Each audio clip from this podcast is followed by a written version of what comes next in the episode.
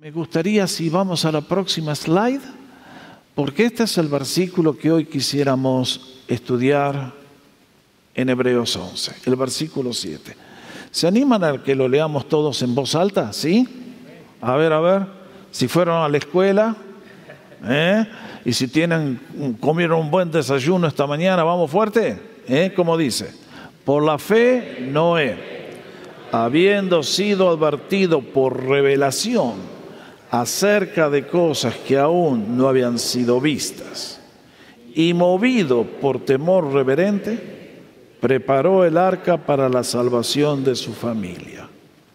Por medio de la fe, él condenó al mundo y llegó a ser heredero de la justicia que es según la fe. Wow, wow. Las dos historias que hemos considerado hasta aquí, de Abel y Enoch, no creo que sean tan conocidas como la historia que hoy tenemos por delante, la historia de Noé.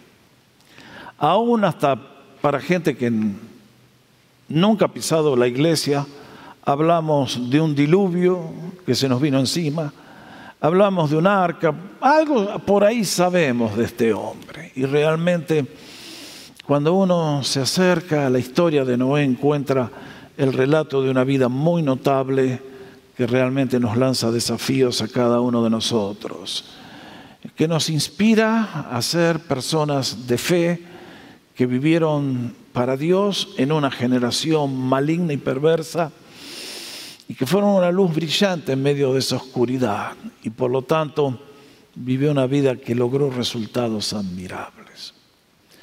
Cuando yo me acerco a este versículo de Hebreos 11, 7, si ustedes prestan atención, básicamente es muy fácil explicarlo, entenderlo. Porque allí nos habla el autor de cuál fue el origen de la fe de Noé y luego de tres resultados que vinieron como consecuencia de la decisión que hizo. Vamos por parte. Vamos a aprender juntos. Miren, lo primero que me llama la atención a mí es la afirmación que hace el apóstol cuando nos dice, por la fe Noé, habiendo sido advertido por revelación acerca de cosas que aún no habían sido vistas. Bueno, mis queridos, acá tenemos una frase admirable. ¿Por qué Noé fue elegido por Dios para tener esta revelación? ¿Por qué Noé fue pedido por Dios que construya el arca y de esa manera se salvó él con la familia? Es que Dios tiene una wheel of fortune y gira la ruedita y al que le toca le cae y buena suerte. No, mis hermanos, Dios no opera en base a esos propósitos. Con Dios siempre se unen nuestra actitud positiva hacia Él y su gracia infinita que está buscando candidatos a quien derramar su bendición. Nuestro Dios es generoso, muy bueno, muy misericordioso. Él siempre está pensando en nosotros, en cómo bendecirnos. Y en esta mañana yo vengo con la alegría acá porque creo que conozco al 90% de ustedes y son todos nietos y descendientes de Noé. Y para nosotros son todas las promesas que el Señor Jesús hace y a cuál de ellas más gloriosa. Ahora, yo me acerco a la vida de Noé y en el relato que tuvimos en Génesis hay varios distintivos que marcan a este hombre y que ya los hemos estado viendo algunos de ellos en los estudios anteriores pero lo que nos demuestran es que hay un patrón establecido por Dios de cuál es el camino que nos lleva a la bendición plena y completa. Vamos a la próxima transparencia, gracias. Yo creo que cuando Noé nació, el papá dijo, este chico, ojalá Dios lo use para un propósito especial. En el capítulo 5 leo, cuando la Mec Tenía 182 años. Este estaba medio viejito para ser padre ya. engendró un hijo y llamó su nombre Noé diciendo, este nos aliviará de nuestras obras y de la penosa labor de nuestras manos a causa de la tierra que el Señor maldijo. ¿Qué pasaba? Mis hermanos, hemos visto en Génesis 4, 5 y ahora 6 que las dos simientes de la mujer y de la serpiente se expandieron y que aquellos que siguen el engaño satánico pasaron a ser mayoría absoluta. Al punto tal que se cruzaron las dos líneas. No quise leer los primeros cinco versículos de Génesis 6 para ahorrar tiempo. Pero lo que ustedes ven es que como consecuencia del crecimiento desproporcionado de la simiente satánica, la tierra se corrompió completamente. Y evidentemente la situación se ha tornado insostenible y cuando la MEC recibe noticias que viene este niño, me imagino que la MEC tiene que haber sido un hombre de fe, que tiene que haber escuchado que de la descendencia de la mujer en algún momento iba a venir un libertador, que lógicamente es el Señor Jesús. Pero me imagino que este padre piadoso debe haber dicho, este bebé, a ver si este bebé nos ayuda, nos bendice, pasa a ser un canal de la bendición de Dios que nos alivie del problemón que estamos enfrentando con esta tierra que ha sido maldecida por Dios y nos produce cardos y espinas y tanto trabajo que tenemos que hacer para poder tener una cosecha decente que nos permita alimentarnos. Y creo que aquel padre estaba preparando el terreno para lo que luego Noé haría. Me da la impresión de que Noé allí en su hogar aprendió los rudimentos los fundamentos del conocimiento de Dios y de la fe en Él. Y evidentemente, en su corazón, no sé cuánto sabría de Dios, no sé cuán avanzado estaría, pero yo veo muchachos y chicas que nuestro Dios es bueno. A ustedes y a mí nos ha dado un alma, una conciencia, una mente con la cual pensar y razonar y nos ha dado conocimiento de Él, todos lo tenemos, hasta la gente más perdida, viviendo en la edad de piedra allá en las tribus y en la selva de Indonesia, todos tienen la luz de Dios para poder decir, ¿dónde estás? ¿Cómo te puedo conocer? ¿Qué puedo hacer por ti? ¿Cómo me puedes bendecir? Es por eso que cuando una persona, aunque no sea cristiano, nacido de nuevo, tiene esta inclinación a respetar a Dios, ese es candidato a la bendición. Dios nunca va a llamar a su servicio a un profano, a un burlador, a alguien que se jacta en su ignorancia y le da las espaldas a Dios. Creo que Noé pertenecía al grupo de la gente noble. Ahora, vamos a la próxima transparencia. En el relato que, que leímos en Génesis, encuentro varias señales. Primero, Noé halló gracia ante los ojos del Señor. Evidentemente había actitudes en él que le abrieron la mano al Señor para que lo eligiera para la tarea que tenía que cumplir. Dios nunca llama por casualidad ni por forma arbitraria. Queridos, yo no me conozco a mí mismo como Dios me conoce a mí.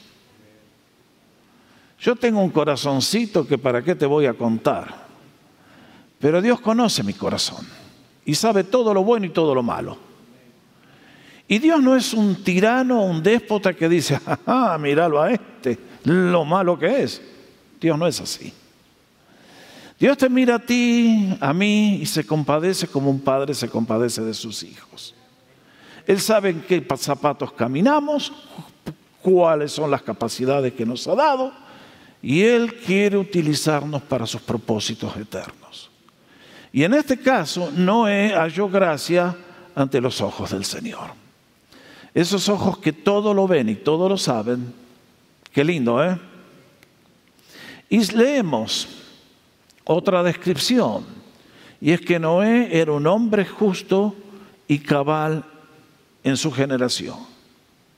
Bueno, esto es muy excepcional. Ustedes y yo leímos que como consecuencia del pecado, la tierra se ha degenerado al punto tal que Dios tiene que decidir arrasar con la raza humana. Nos dice que le dolió a Dios el corazón pensar que nos había dado la vida a nosotros para que llegáramos a ser lo que la raza humana llegó en esos días. Y entonces la sentencia. Pero nos dice que en medio de la oscuridad espiritual, Noé era un hombre justo, esto quiere decir que tiene una adecuada relación con Dios. Y cabal, esto quiere decir que no era un charlatán, sino que acompañaba con acciones concretas la fe invisible que habitaba en su corazón. Y por eso volvemos a encontrar la frase que analizamos el domingo pasado, que fue la gran característica de Enoch, y que hizo que Dios en un momento, ¡bum!, lo tome y se lo lleve con él. Increíble.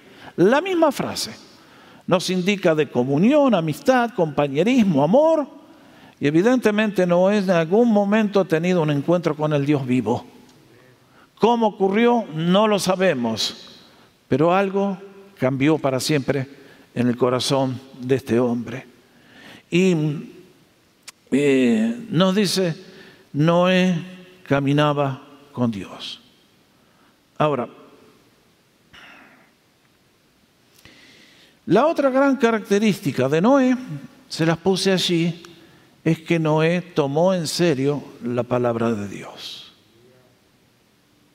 Esto vale la pena marcarlo.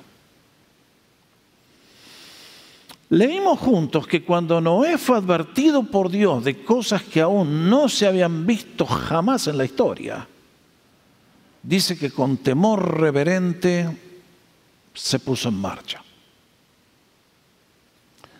Ahora, mis hermanos, yo les voy a decir algo a todos. ¿Por qué se perdieron todos los demás y Noé se salvó?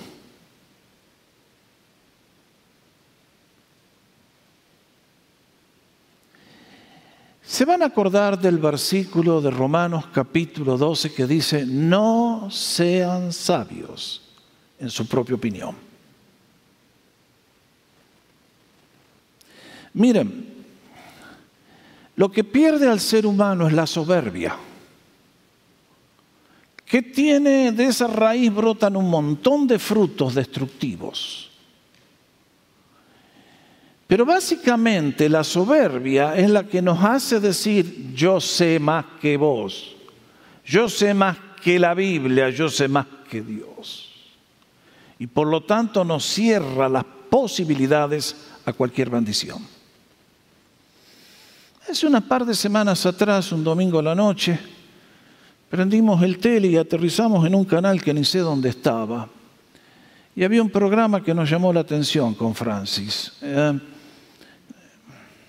no me acuerdo cómo se llama, pero mostraban a un chef muy conocido de acá de Los Ángeles, Gordon Ramsay, ¿lo conocen? Yo sé que ustedes van a cenar a su restaurante todas las noches, porque esto es lo que sobra vamos, vamos, no sean tan humildes. Miren, el hombre es una celebridad y se ve que es un chef excelente. Entonces hicieron un programa en el cual este hombre, un experto en cocina internacional, llegaba a un restaurante que estaba al punto de la bancarrota, que ya no iba más, para rescatarlos. ¿Y qué era? Bueno, acá llega el chef y le dice, a ver, sírvanme la comida del menú. Y le decía, esto está mal hecho, esto está mal, esto está mal. A ver, ¿quiénes son los chefs que trabajan en la cocina? ¿Cómo están organizados? A ver ustedes que son los que manejan la plata. A ver, ¿Y qué pasó?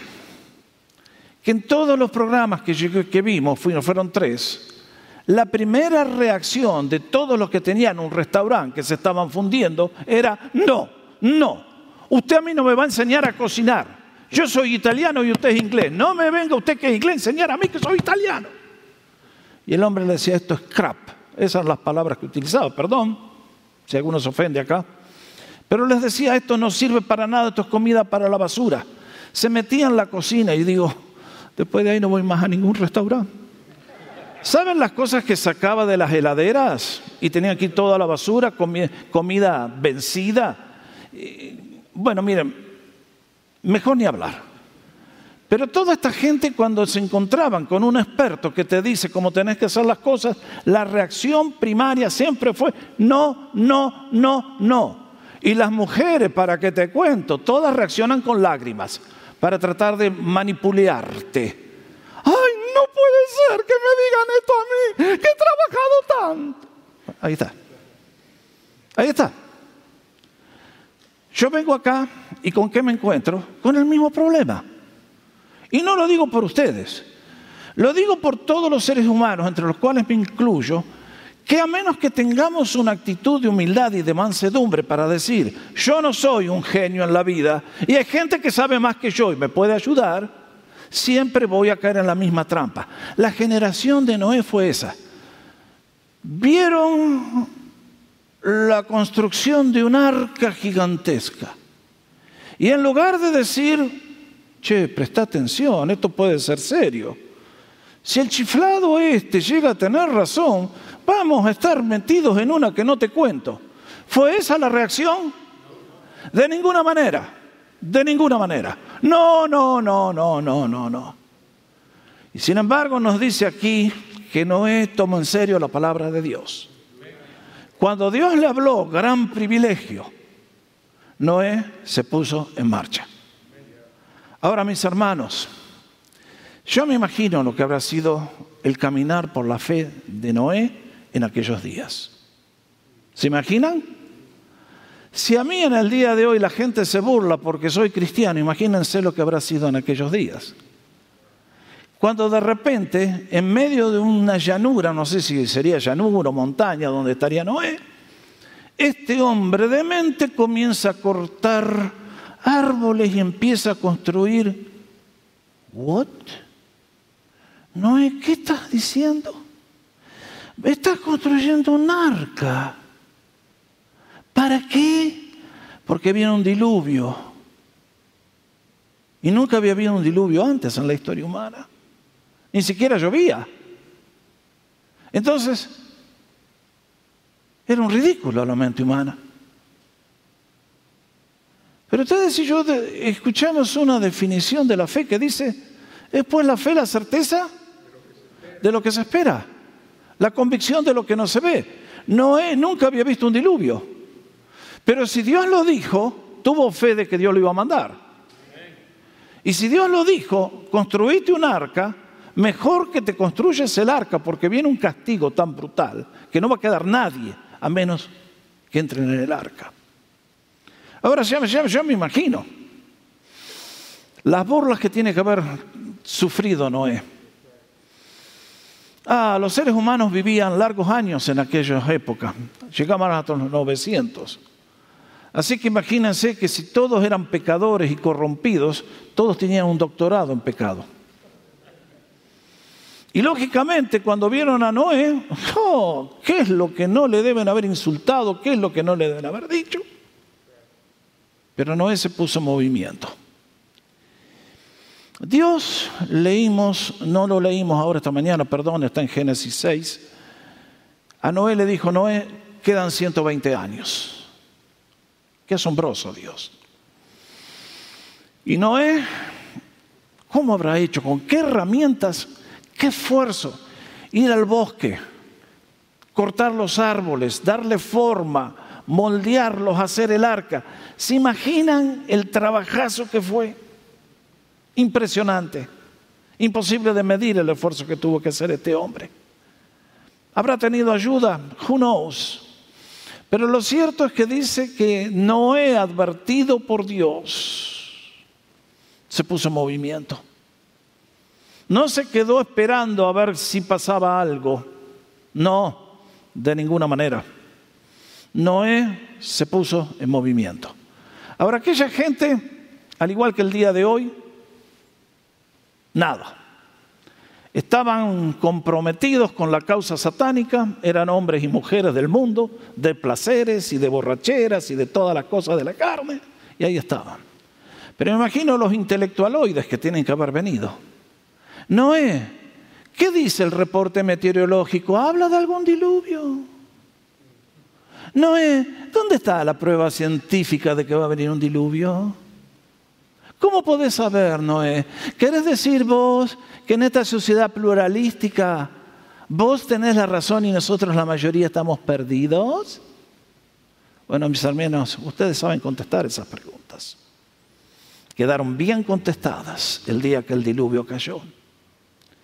Y durante años nos dice el relato que Noé predicó y predicó y predicó y no pasó nada. Ahora, mis hermanos, Dios había dicho, destruyo el mundo. Viene un castigo brutal. ¿Lo tomaría en serio la gente? No, de ninguna manera. Hicieron oídos sordos. Y si vamos a la próxima transparencia, encontramos dos virtudes. Una virtud que se nos repite dos veces en cuanto a Noé. Lo leímos juntos. Y lo hizo así Noé. Hizo conforme a todo lo que Dios le mandó. Noten bien, no es como algunos creyentes contemporáneos que hacen algo y piensan, esta es mi ofrenda a Dios y que se calle la boca y se ponga contento. En la vida cristiana o hacemos todo lo que Dios nos dice o no hacemos nada. En este caso la obediencia de Noé fue total, absoluta, completa. Y otra vez lo vuelve a decir, e hizo Noé conforme a todo lo que le mandó Jehová. Bueno, ahí está. Diluvio, cero. Posibilidades, cero. Y sin embargo, cuando Dios habla al corazón, Es imposible no obedecer. Por eso dice nuestro texto, discúlpenme un segundito, por la fe Noé, habiendo sido advertido por revelación acerca de cosas que aún no habían sido vistas, entonces, la fe de Noé estaba vivita, sana, fuerte. Noé fue un hombre sabio. Lo que Dios dijo se puso en movimiento. Y entonces uno se tiene que hacer la pregunta, ¿cuáles fueron las consecuencias de la fe de Noé? Permítame señalarles tres grandes frutos que nos dice el autor de Hebreos 11. Primero le condujo a la acción. No se olvide. La fe de la Biblia nunca es algo mental, no es algo razonado únicamente, es algo que es como la niebla que cuando te envuelve, te envuelve. No se puede atrapar la niebla, pero que es real, es real. Así es la fe del alma. Es algo espiritual, es algo invisible, pero es tan tangible como la niebla se ve, aunque no la podemos atrapar. Entonces nos dice que movido por temor reverente, preparó el arca para la salvación de su familia. Primer gran resultado de la fe de Noé es que se puso en marcha. Noé no se puso a especular, vendrá, no vendrá el diluvio. Si Dios dijo que venía, venía. No será hoy, no será mañana, será dentro de 120 años, pero que llega el día, llega. Y entonces nos dice algo acá que vale la pena marcar. Nos dice que por temor reverente se puso en marcha. Ahora, mis hermanos, vale la pena analizar esta frase. Porque noten que no dice que por terror al tirano despiadado. No, no, no, no, no.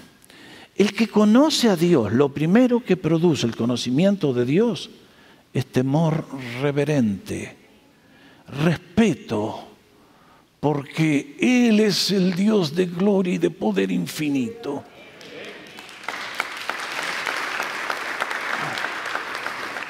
Salomón en el libro de Eclesiastés dice, cuando llegues a la casa de Dios, ten cuidado, ¿eh?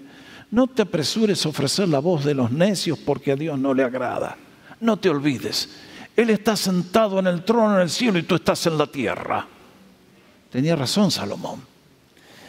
A mí el conocimiento de Dios me engendra respeto. Yo no le tengo horror a Dios, cuidado, ahí viene el policía, como decía la semana pasada. No, Él es mi Padre. Pero es un Padre de gloria y de poder infinito y por lo tanto lo debo tratar con sumo respeto. ¿Eh? Entonces nos dice que por temor reverente se puso en movimiento. Y mis hermanos, esto sigue siendo así. Yo voy al Nuevo Testamento y ¿qué encontramos? El apóstol Pablo hablando en 2 Corintios nos dice, conociendo pues el temor del Señor, persuadimos a los hombres. ¿Por qué estoy acá esta mañana? Porque queridos, de la misma manera que Noé tuvo que anunciar, viene un juicio, viene un juicio de la raza humana. Está pendiente. Vamos rumbo a un encuentro catastrófico. Cuando Jesucristo regrese por segunda vez, se acabó la historia humana. Y será un día de separación, tal como leímos, al igual que el día del diluvio. Y es un día que nos debe poner la piel de gallina a todos. Es por eso que Pablo dice, conociendo el temor del Señor, entonces yo salgo a persuadir a las personas. Si aceptan es para su bien, si repudian es para su mal. Mi misión como predicador es anunciar, viene un juicio, pero también hay esperanza porque Dios es un Dios de misericordia. Y por eso, noten bien que también nos exhorta el apóstol en Filipenses, ¿cómo debemos conducirnos nosotros los hijos de Dios? Ocúpense en vuestra salvación con temor y temblor. Este capital que Dios te ha dado como resultado de la fe y de su justificación, cuídate, fíjate bien cómo te conduces. Dios te está mirando todos los días ante sus ojos, todo está abierto. Pero entonces condúcete con respeto.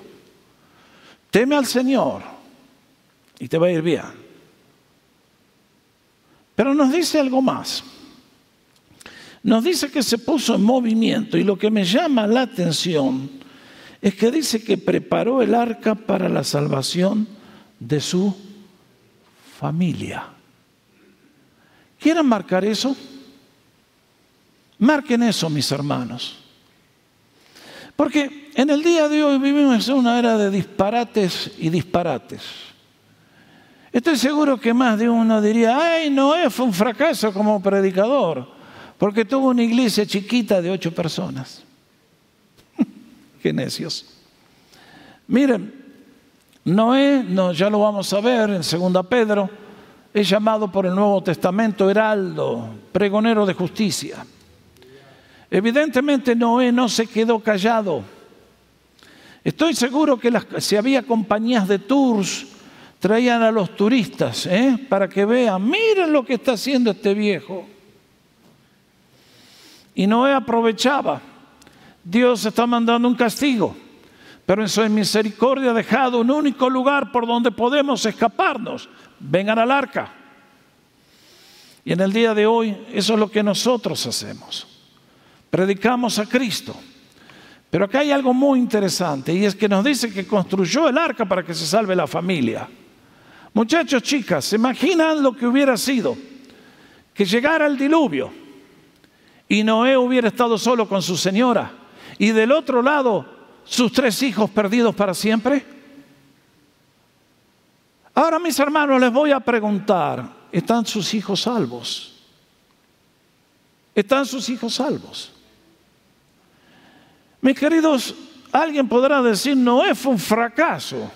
No tenía una casa en Beverly Hills. No tenía esto, no tenía lo otro. Cuando llegó la hora del diluvio, los tres hijos con su señora estaban adentro del arca. Noé fue un éxito completo, total.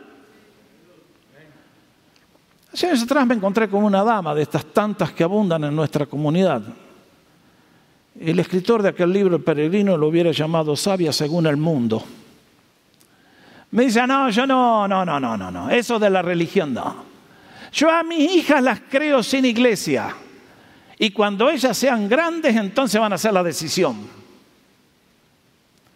Hermano, Si usted cría a su hijo así, cuando lleguen a grande el diablo ya los tiene en la bolsa.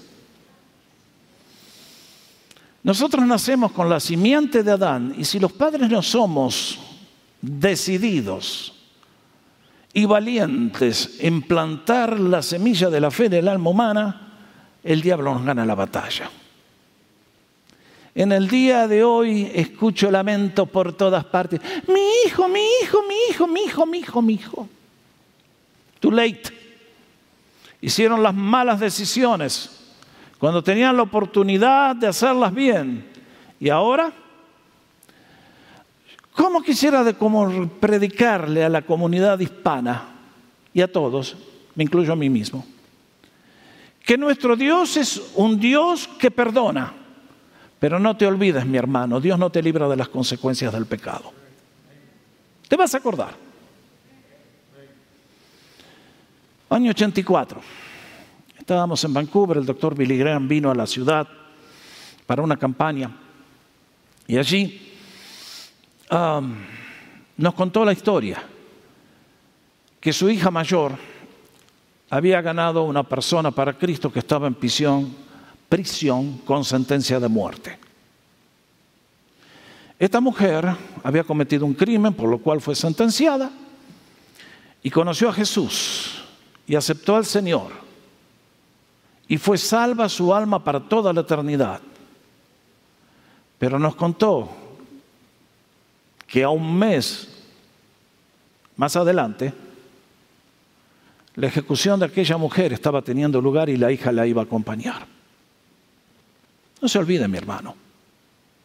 No tomemos la gracia de Dios para limpiarnos los zapatos. Es muy peligrosa esa actitud. Mucha gente en el día de hoy viene a la iglesia y Dios te perdona y te salva. Pero todavía vienen con todas esas cadenas que el diablo te puso y todas esas heridas que traes, que las elegiste tú por tu ceguera cuando elegiste servir al pecado y al diablo. Cuando le hiciste caso a tus amigotes de parranda y a todos los necios que caminan sin Dios en este mundo. No te olvides. La santidad de Dios es la santidad de Dios. Ahora, en estos días parece ridículo traer los chicos a la iglesia. ¡Qué esfuerzo! Levantarme para traer los hijos, orar por ellos. Pero parece, y sin embargo, mis hermanos, si yo a mi hijo le dejara el planeta entero como herencia, pero pierde su alma, ¿de qué me valió todo lo que hice? De nada. Por eso digo, Noé preparó el arca para que se salve la familia y yo le doy un aplauso gigantesco a Noé y digo, este tipo sí. Este la entendió. Fue un genio. Digno de admiración. Por eso les digo, a ustedes padres fieles que están haciendo el esfuerzo, mantengan el curso. Los chicos los van a desafiar. Los van a decir, no, no, no, no vale la pena. Pero ustedes que tienen luz y discernimiento de gente madura, mantengan el curso. El diluvio viene y queremos que los chicos estén salvos. Noé fue un genio, salvó a la familia. ¿Qué más se puede pedir del hombre? Y entonces, ¿qué leemos? un segundo fruto de la fe de Noé, que por la fe, con su actitud, pasó sentencia a todos los incrédulos. What? What? Por medio de la fe, Él condenó al mundo. ¿Cómo es eso? Sí, mis hermanos. Que el Evangelio es buena noticia. ¿Qué dice? Evangelio de Juan capítulo 3. Porque no envió Dios a su Hijo para que condenara al mundo. El mundo ya está condenado. El mundo ya está perdido. El mundo está bajo la ira de Dios. A menos que hagamos un cambio, vamos a terminar a dónde estamos yendo. Nunca se olvide. Pero sigue diciendo, sino para que el mundo sea salvo por él. Porque vengo yo esta mañana aquí para decirte pecador perdido. ¿Mm? Eso tú ya lo sabes, eres un maestro. Pero quiero decirles a todos que hay un Dios de amor infinito que te quiere salvar y te manda un arca para que te escape del juicio. Se llama Cristo Jesús. Y es el único camino de salvación. Pero cuando Noé creyó, con cada martillazo que él pegaba, le estaba pegando, metiendo el clavo también al ataúd de todos estos incrédulos. ¿Por qué digo esto? Porque si nadie hubiera creído el mensaje, Dios no podía mandar el juicio. Es así de simple. Nunca se pregunta por qué el diablo quiere liquidar a la nación hebrea, por ejemplo. ¿Por qué todo el odio contra los hebreos? Porque el diablo sabe muy bien que si no queda un solo hebreo vivo, Dios no puede cumplir los pactos, el Mesías no puede llegar.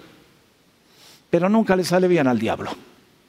¿Por qué es el odio contra los cristianos? Y porque si nos pudieran matar a todos, qué felices serían ellos, y entonces Dios no puede volver por segunda vez porque no tiene a quien arrebatar. Lástima que el diablo siempre pierde. Dios siempre gana. Y lo que... gracias. La gloria sea a Dios. Cuando Noé aceptó el mensaje en ese momento, él se salvó y al mismo tiempo le pasó sentencia de muerte a todos. Tremendo, ¿no? Yo leo en 2 Corintios, porque para Dios somos olor fragante de Cristo en los que se salvan y en los que se pierden. ¿Cómo dijo, pastor? Léalo ahí en la pantalla, mi hermano. Ustedes se dan cuenta que Dios es glorificado siempre. Bendita la persona que puede glorificar a Dios diciendo, soy salvo. Y el nombre de Dios siempre es glorificado, aún en aquellos que se pierden. Un día uno de los muchachos en la clase, en el seminario, le hizo la pregunta al profesor, dígame, eh, profe, ya que Dios es infinito, ¿el infierno está dentro de Dios? Oh, qué linda pregunta. El profesor le dijo, mire, no se haga el chistoso usted, ¿eh? Pero miren, yo no sé dónde está el infierno. Para mí está en el centro de la tierra, dentro del universo de Dios.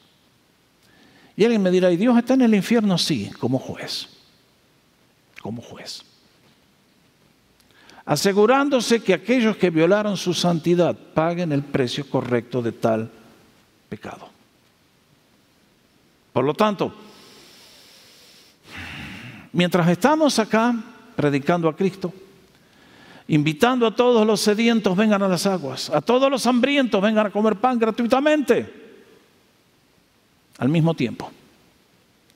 El sol que derrite la manteca es el mismo sol que endurece el barro. Así es el Evangelio.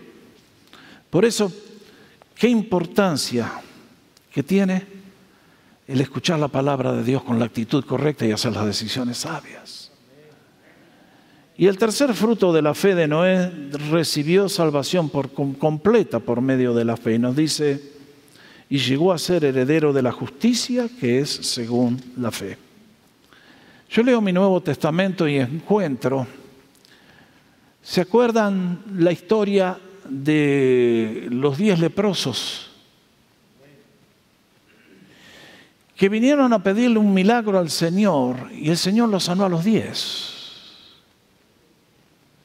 Y aquellos hombres, ah, al verse sanos, salieron corriendo.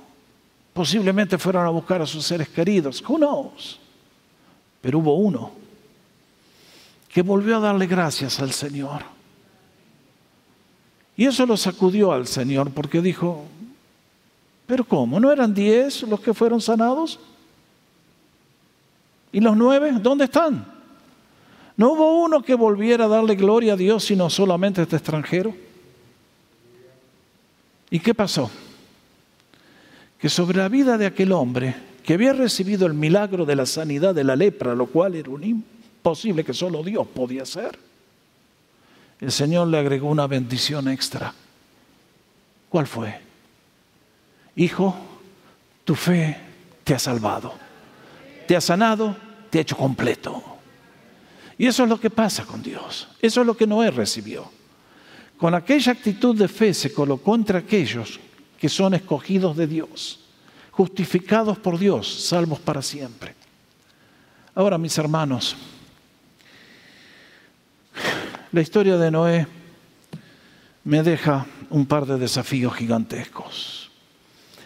Como siempre, a mí me gusta aterrizar el avión con los desafíos contemporáneos. Y por eso que hablo de Noé ayer y hoy y siempre. ¿Por qué? Porque esta historia de Noé, ustedes leímos el Evangelio de Mateo, el Señor lo utilizó para decirnos, cuidado, cuidado. De la misma manera que en los días de Noé vino un juicio, va a venir un juicio fulminante a la raza humana. Es la segunda venida de Cristo. Y será exactamente igual a, la del diluvio. ¿eh? Van a estar dos mujeres trabajando, una se queda, la otra se va. ¿eh? Separación total. La doctrina de la segunda venida de Cristo no tiene muchos amigos en estos días. El diablo en su astucia la ha convertido en un campo de batalla para discutir detalles. Mis hermanos, yo tengo las maletas listas. Porque han pasado dos mil años de gracia, pero no sé cuántos días más nos quedan. Las promesas de Dios se van a cumplir. Whether yo esté preparado o no esté preparado. El Señor tiene en su calendario un día fijado y el Señor nos enseñó, así como en los días de Noé, así, así, exactamente igual, serán los días de la segunda venida de Cristo. ¿Y qué nos dijo? ¿Cuáles serían las características? Estarían ocupados en lo de todos los días, casándose y dándose en casamiento, y bebiendo y divirtiéndose, ¿verdad? Hasta que vino el diluvio y se los llevó a todos. Si Cristo viniera en este momento, ¿se imaginan lo que pasaría en la ciudad de Los Ángeles? Ah, qué alegría para los salvos, qué lamento para los que se pierden. A mí me llama la gracia, la atención, me llama la atención la gracia del Señor. Y es que el Señor mandó la advertencia del juicio, pero también, también envió el camino de salida, la solución el arca. Pero noten bien porque había una única escapatoria, el arca. Y había que entrar en ella por un acto de fe. Como les decía la semana pasada, muchos dijeron ver para creer, cuando lo vieron ya era tarde. Lean el relato. Noé predicó por 120 años hasta que la voz de Dios le dijo, Noé, entra tú y toda tu familia en el arca. Y nos dice que después de eso Dios dio una semana más de posibilidades para todo aquel que quisiera entrar y ser salvo. ¿Cuántos entraron? Cero. Y uno dice, ¿será posible? Ese es el ser humano sin Dios. Y la sociedad pluralística se fue a donde se tenía que ir. Ahora me imagino, me imagino. Siempre lo he dicho esto. Si un día antes que el diluvio cayera, hubiéramos ofrecido el arca en venta, no la compraban ni para leña. Pero un minuto después que se lanzó el diluvio, todo el oro del mundo no podría haber comprado el arca. En el día de hoy Cristo es burlado, pisoteado por los de afuera y por los de adentro también muchas veces. Pero quiero decirles a todos que lo más grande que tenemos en la vida es si Cristo Jesús reina en mi corazón como mi Señor y Salvador. Que es la posesión más valiosa, más grande, más hermosa. Y que cuando llegue el juicio vamos a saber que valió todo el oro del mundo y mucho más que eso. Y que si en este mundo hoy estamos sin Cristo, por más que tengamos todo lo material, estamos completamente perdidos. Es por eso que el apóstol Pedro nos recuerda, por tanto, amados, estando a la espera de estas cosas, procuren con empeño, con diligencia, con entusiasmo, ser aliados en paz por Él. Es decir, que tenemos una adecuada relación con Dios. Sin mancha e irreprensibles, caminando de una manera que le honra en santidad. Consideren que la paciencia de nuestro Señor es para salvación. Y uno dice, bendito seas, Señor. Bendito seas. Que eres paciente conmigo y con todos, esperando que demos el paso correcto entremos al arca y seamos salvos por siempre jamás. Y uno dice, asombroso eres, Señor, asombroso. Qué lindo es llegar a este lugar y todas las semanas poder recordarles a todos los que están afuera del arca, hoy es el día, entra al arca, entra a Jesús, pídele que sea tu Señor, pídele que te salve. Alguien me dirá, ¿cómo? ACC, arrepentimiento, confianza, confesión. Eso es lo que Dios te pide. Y a todos nosotros que ya le pertenecemos, ¿qué les voy a decir? Ya lo hemos dicho tantas veces cada semana. Consideren que la paciencia del Señor es para salvación y que el Señor nos halle sin mancha e irreprensibles. ¿Qué más les puedo decir? Puedo preguntarles, ¿estás en el arca? ¿Están tus hijos en el arca? ¿Está tu esposo, tus familiares? ¿Qué estás haciendo para traerlos? Noé cuando escuchó la palabra se puso en movimiento y aunque le costó, a la hora de las horas, cuando el juicio cayó, él y toda su familia estaban salvos. Y Noé fue un éxito completo que nos habla a todos hasta el día de hoy hagamos las decisiones correctas. Por la fe, vemos cosas que no se ven. Esperamos cosas que nadie conoce. Pero ustedes y yo, porque Dios ha hablado a tu alma y a la mía, tenemos confianza absoluta. Y sabemos que la victoria pertenece al pueblo de Dios, tal como le perteneció a Noé. Y el mismo Dios de Noé está con nosotros en esta mañana aquí. Vamos a ponernos de pie para dar gracias a Dios.